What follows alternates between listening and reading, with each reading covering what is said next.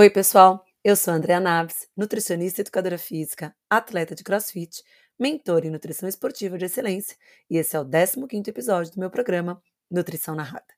O Nutrição Narrada é um programa de atualização rápida e de fácil acesso em nutrição esportiva para você que quer estar por dentro das novidades da área, mas não tem tempo para estudar de outra maneira. Assim, o intuito com este programa é que, por meio de podcasts semanais, você possa se atualizar nos mais diversos assuntos que permeiam a nutrição o exercício, a performance esportiva, o emagrecimento e a hipertrofia muscular. O Nutrição Narrada é uma forma simples e rápida que encontrei de estar em conexão com você, que precisa atualizar a nutrição esportiva, mas não tem tempo para fazer um curso ou para estudar sozinho.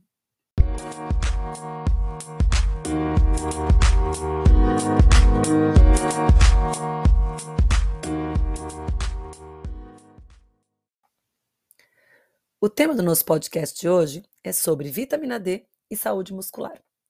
A vitamina D é talvez uma das vitaminas mais importantes do nosso organismo, porque ela participa de inúmeras reações bioquímicas e processos fisiológicos que garantem a nossa saúde de uma forma integral. A principal fonte de vitamina D são os raios ultravioletas, que permitem com que a substância 7-hidroxicolesterol presente na nossa pele seja convertida em pré-vitamina D3.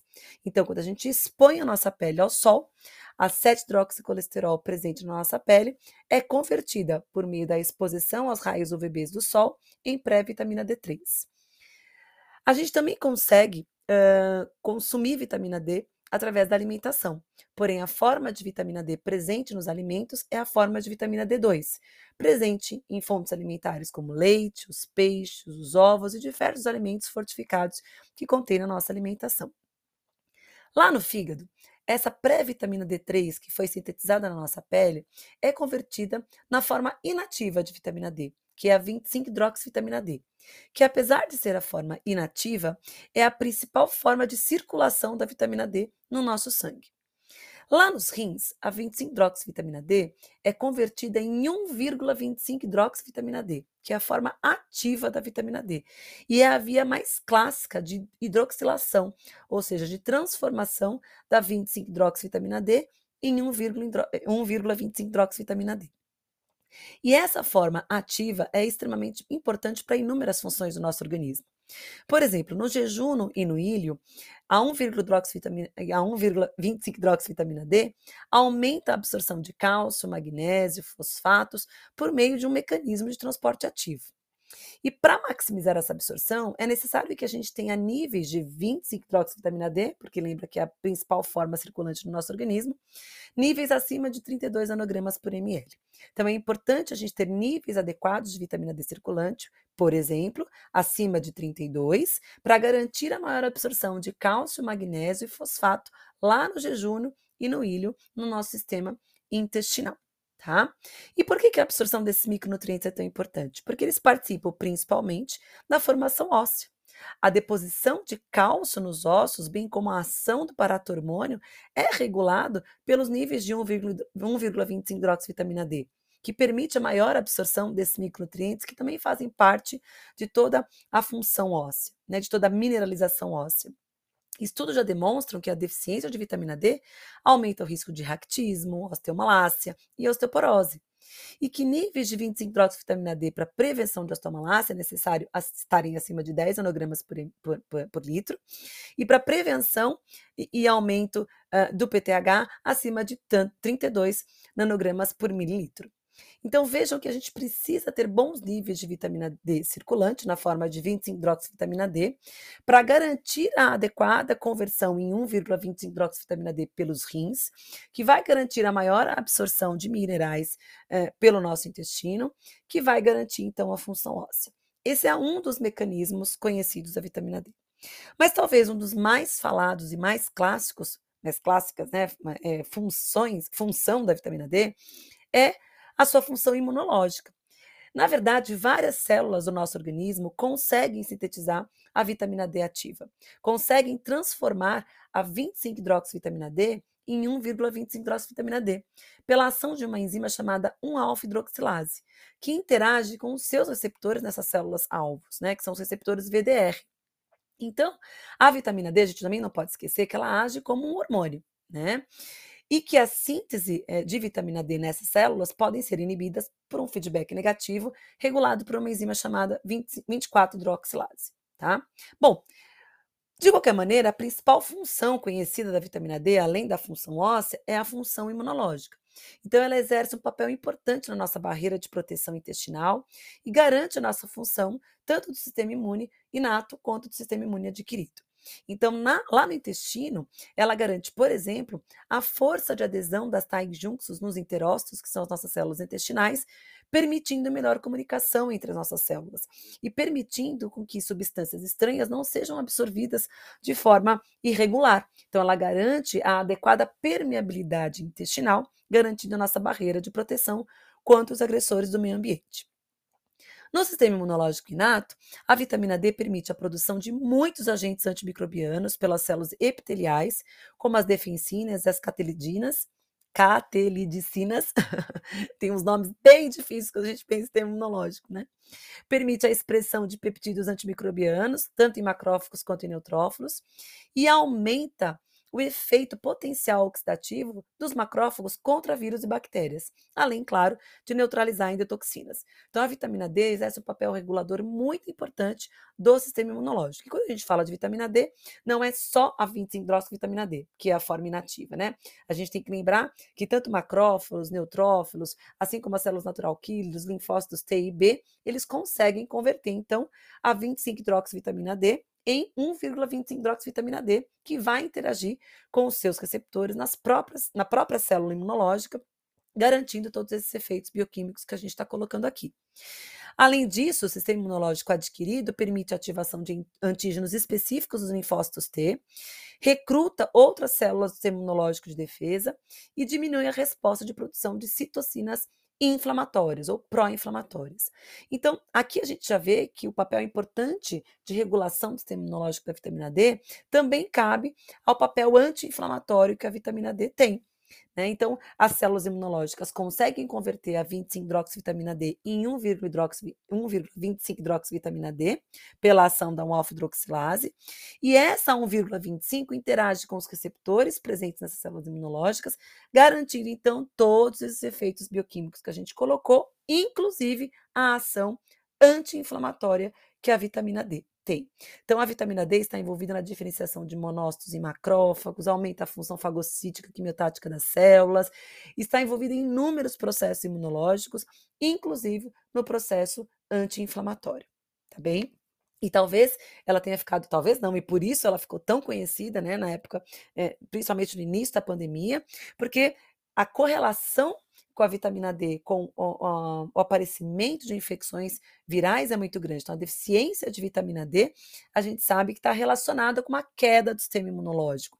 Então, quando começou a pandemia, as pessoas saíram correndo buscar comprar vitamina D para tentar garantir um suporte imunológico e prevenir o aparecimento do Covid, por exemplo. Né? Então, ela ficou muito conhecida aí, mas a gente já tem, a gente trabalha com a vitamina D né, dentro do consultório há muitos anos, buscando principalmente esse efeito imunomodulador que ela tem.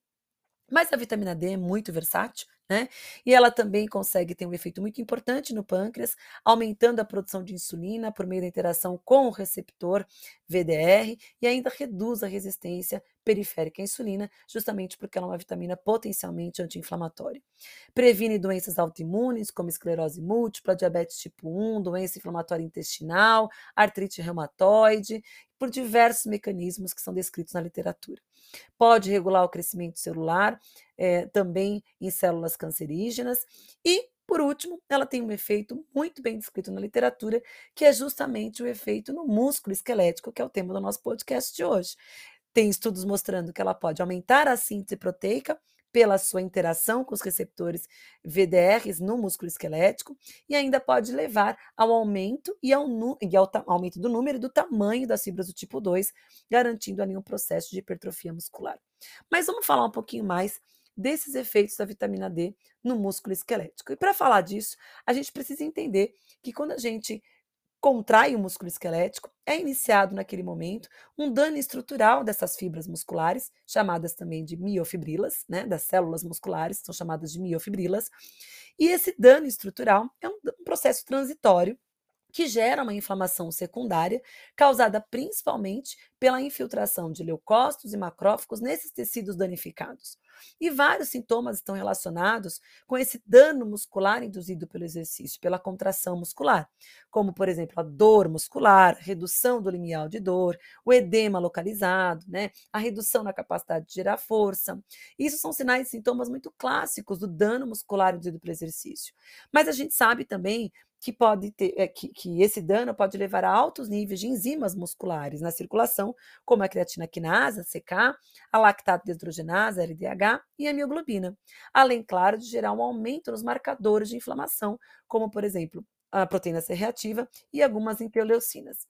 Então, quando a gente inicia a contração muscular e, e o dano excêntrico ele é propagado, Nesse momento, né, a gente, como eu coloquei para vocês, existe um dano inicial que gera um processo inflamatório inicial, gera degradação de proteínas miofibrilares e o aumento do estresse oxidativo, que potencializa ainda mais a produção de citocinas pró-inflamatórias.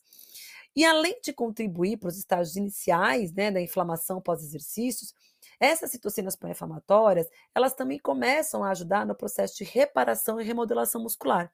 Então, ao mesmo tempo que a inflamação inicial, ela gera um dano muscular, uma proteólise muscular e uma inflamação local, é justamente essa inflamação que vai permitir o recrutamento, né, de macrófagos M1 e a sua substituição por macrófagos M2, aumentando a produção de substâncias anti-inflamatórias para reparar o músculo esquelético além de aumentar também os fatores de regulação miogênica que permite a ativação de células satélites para reparação desse músculo esquelético. O tempo total de recuperação desse músculo depende muito da severidade do dano inicial. Mas a gente sabe que entre 24 e 48 horas após a realização do exercício, a gente tem um aumento do, da, da, produção de citocinas pró-inflamatórias, ao mesmo tempo que a gente tem maior atividade de células satélites na reparação desse músculo. Claro que também é acompanhado com redução da função muscular e também em algumas pessoas, acompanhado com a dor muscular. A dor muscular pós-treino não, necessariamente vai acontecer em todas as pessoas que treinam, né? É um sintoma muito uh, uh, individual. É, o dano com certeza acontece e o dano vai depender da intensidade que foi empregada nesse exercício físico, nesse treinamento, mas a dor muscular, o edema pós-treino, ele é muito individual. E é claro que quanto mais treinado esse indivíduo é, mais ele consegue acelerar esse processo de recuperação pós-exercício sem sentir dor né? Sem sentir tanto o edema, conseguindo performar de forma muito adequada nas próximas sessões de treinamento.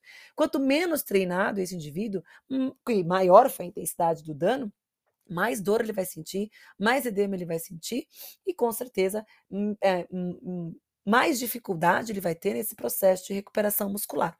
Então, o treinamento por si só já é uma maneira de regular esse processo de, de, de recuperação pós-exercício, garantindo uma maior curva de adaptação que vai permitir ganho de performance esportiva. Para que a gente tenha ganho de performance, eu preciso fazer com que a gente se recupere cada vez mais rápido, tolere cada vez mais rápido eh, o esforço, para garantir, então, uma curva de adaptação maior e, consequentemente, o ganho de performance esportiva. Bom, pensando pelo, por esse lado de acelerar o processo de recuperação muscular, Vários estudos têm tentado mostrar justamente o efeito da vitamina D na performance esportiva e na recuperação. Então, alguns estudos mostram que níveis plasmáticos de vitamina D têm correlação com a performance esportiva. Parece que indivíduos com níveis mais altos, níveis plasmáticos mais altos de 25-hidroxivitamina D, que é a forma como a gente avalia a vitamina D no sangue, que apesar de ser a forma inativa, é a forma mais presente na circulação. Lembre-se disso, que a gente converte a 25-hidroxivitamina D em 1,25-hidroxivitamina D nos rins ou em outros tecidos. O próprio músculo esquelético também consegue converter 25-hidroxivitamina D em 1,25-hidroxivitamina D, tá? Mas parece então que os níveis circulantes de 25-hidroxivitamina D têm correlação com a performance esportiva.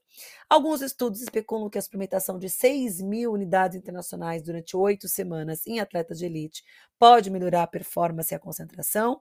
Outros estudos mostram que a suplementação de 4 mil I uh, durante 35 dias é, melhorou o dano induzido em protocolos de dano excêntrico, né? Então, melhorou os marcadores de TGO, TGP, que são marcadores de dano muscular também, especialmente TGP, né? Prevenindo a queda de performance é, esportiva.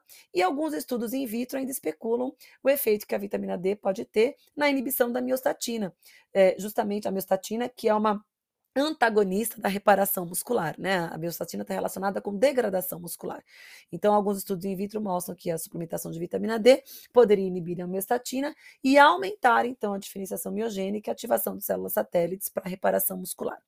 Então, diversos estudos na literatura têm tentado encontrar os efeitos da suplementação de vitamina D, tanto em atletas de elite, quanto em atletas jovens, quanto em indivíduos mais idosos que praticam atividade física, e alguns resultados positivos foram encontrados, tanto no aumento da força, da potência, assim como o aumento da secção transversa do músculo. É, algumas especulações são colocadas nesse sentido. Um estudo publicado em 2015, comparando indivíduos jovens e idosos, mostrou que a vitamina D, apesar de não, nesse estudo não ter mostrado um efeito interessante né, no ganho de força isométrico ou na secção transversa do músculo do quadríceps, a vitamina D, quando associada com o treinamento resistido, ela aumenta a qualidade muscular e ela também pode melhorar a morfologia dos tipos de fibras e reduzir a expressão gênica da miostatina. Então, isso mostra que ela pode ter sim um papel importante na reparação muscular garantindo inclusive uma melhora da função muscular, o que é muito importante quando a gente pensa no contexto do exercício físico. Né? Um estudo mais recente, publicado aí esse ano, tentou mostrar outros mecanismos que envolvem então o papel da vitamina D na saúde muscular. Então, em relação ao tecido muscular, a vitamina D desempenha um papel ativo na resposta anti-inflamatória, né? Justamente por essa regulação que ela tem na redução de produção de citocinas é, pró-inflamatórias. Também tem um efeito, a vitamina D também tem um efeito na síntese de proteínas e regulação da função do músculo esquelético, e que dois mecanismos foram propostos, né, uh, pensando nessa questão do músculo esquelético. Um deles é o papel direto da 1,25-hidroxivitamina D nos receptores de vitamina D no músculo esquelético uh, e a modulação dos transportes de cálcio do retículo sarcoplasmático, permitindo a melhora da contração muscular. E um segundo mecanismo Uh, na verdade, eles colocam que este mecanismo né, necessita um pouco mais de investigação adicional, mas especula-se que a interação da 1,25-hidroxivitamina D com os receptores de vitamina D no músculo esquelético poderiam regular a contração muscular.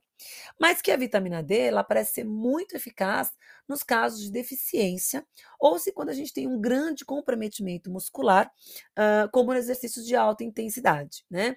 Então, parece que a, a, vitamina D ela tem um papel muito interessante para a saúde muscular quando a gente tem um dano muito grande nesse músculo ou quando a gente tem atletas com deficiência muito importante de vitamina D.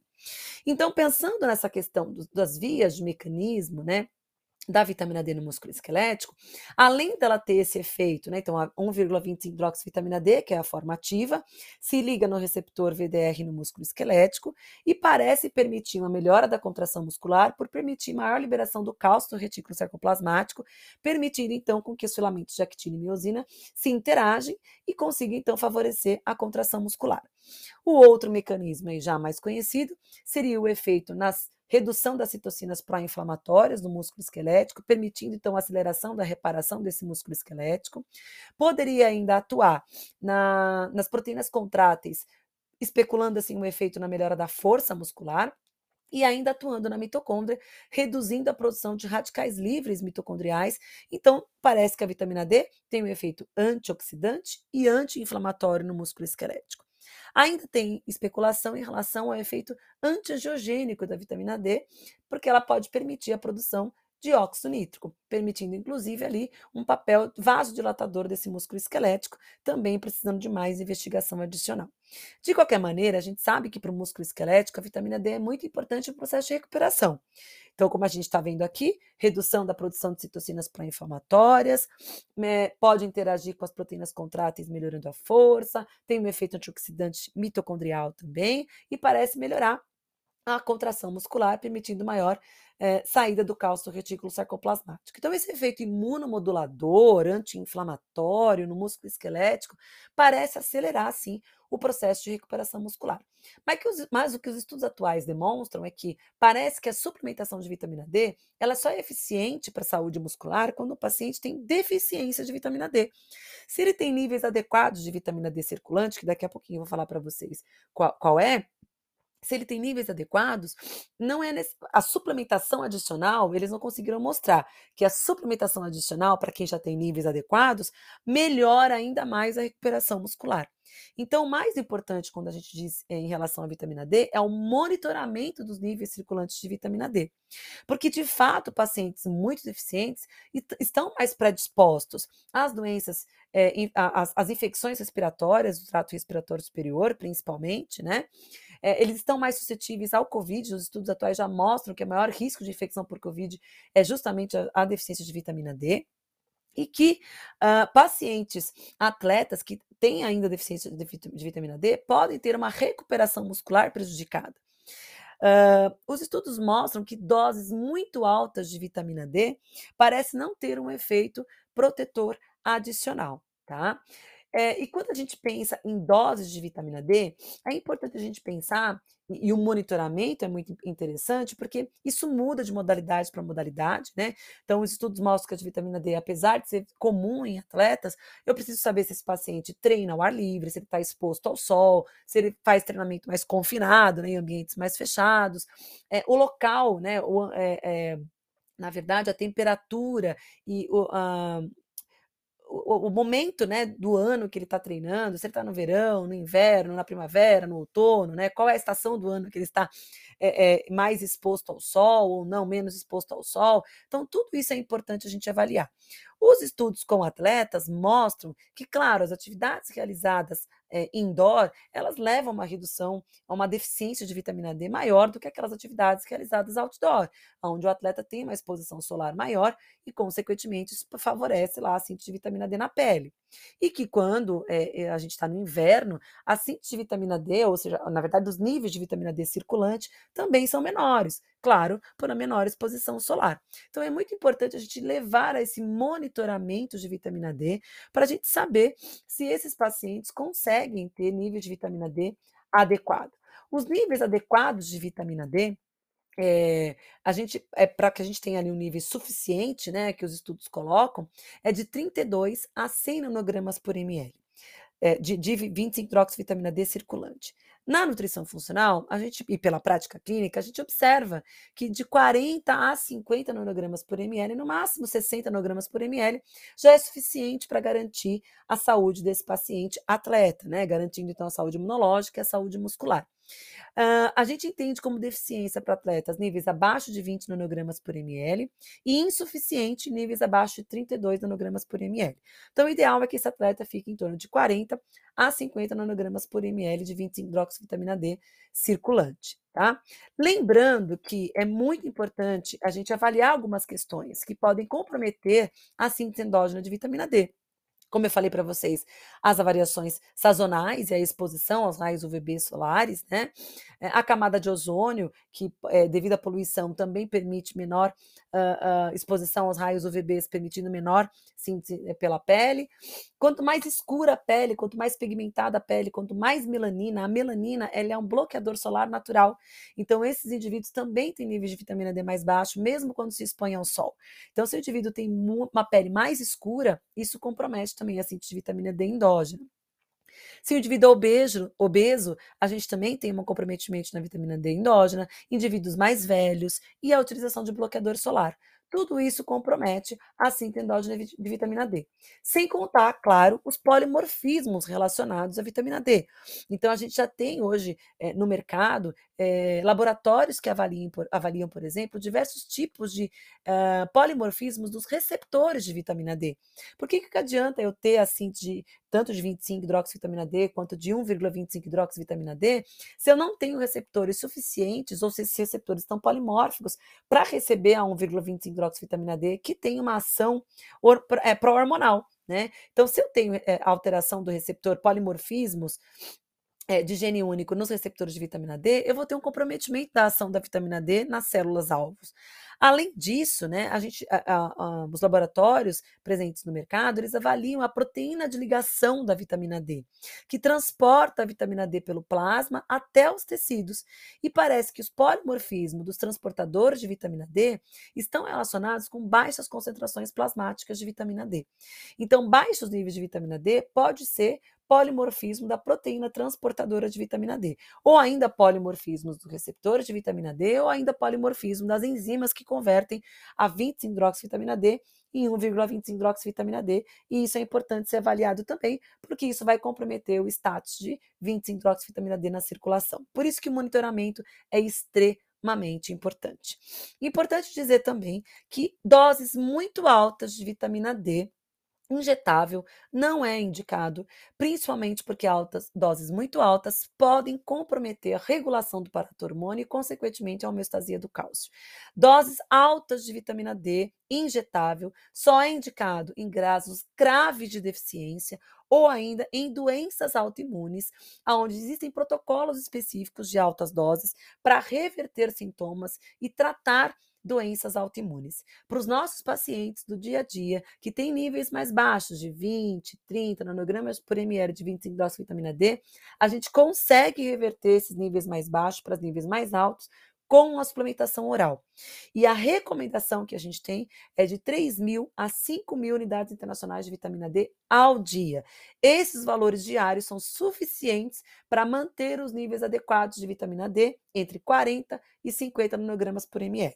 É claro que é importante a gente avaliar isso de forma individual e monitorar o status de vitamina D desse seu paciente, principalmente se ele tem baixa exposição solar e principalmente se ele tem uh, uma pele mais escura, se ele usa bloqueador solar, se ele faz mais atividade indoor e se ele tem danos musculares muito intensos causado por uma especificidade do exercício praticado. Então é muito importante que a gente avalie e monitore os níveis de vitamina D e reforçando aqui para vocês, níveis ótimos de 40 a 50 nanogramas por ml de 25 hidroxivitamina D circulante e que a suplementação de 3 mil a 5 mil unidades internacionais via oral é suficiente para manter esse status de vitamina D.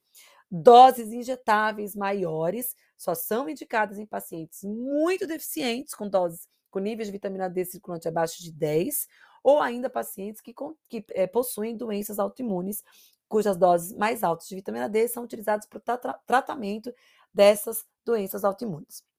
Para o nosso paciente aqui, atleta, praticante de atividade física, essa suplementação que eu acabei de falar para vocês é suficiente, então, para exercer um efeito ergogênico, especialmente se o paciente tiver deficiência de vitamina D, para melhorar a hipertrofia muscular, a síntese proteica muscular, a força e a potência, diminuir o tempo de recuperação, ou seja, acelerar o processo de recuperação muscular, tem efeito ainda na densidade óssea. Então, essas doses de 3 mil a 5 mil, mantendo os níveis de vitamina D em 20, de 25 hidroxivitamina D circulante em 40 a 50 mg por ml, é suficiente para manter a saúde imunológica, a saúde óssea e a saúde muscular dos nossos pacientes. Então, cuidado com essas doses milagrosas que muitos profissionais por aí querem colocar para vocês, doses injetáveis, doses cavalares, sem nenhuma necessidade.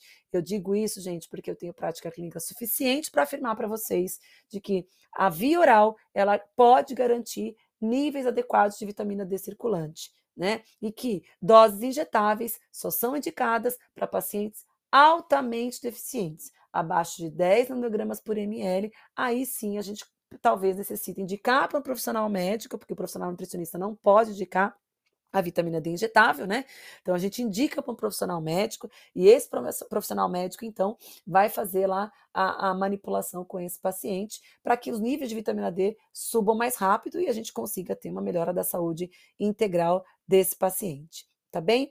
Vitamina D é uma vitamina extremamente importante, como eu coloquei para vocês aqui, exerce função em diversos tecidos do nosso organismo. O que eu fico muito preocupada nos dias de hoje é com a banalização da suplementação de vitamina D.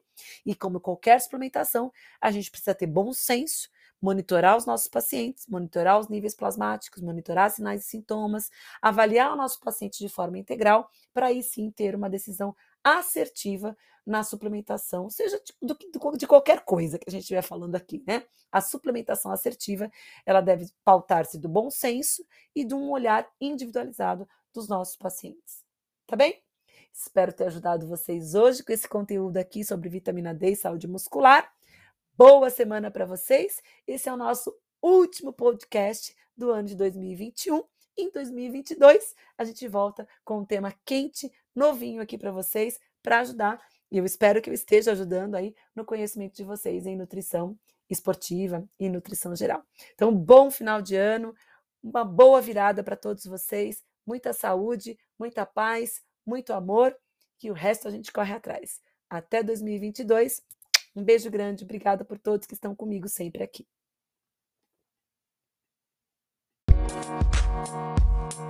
We'll be right back.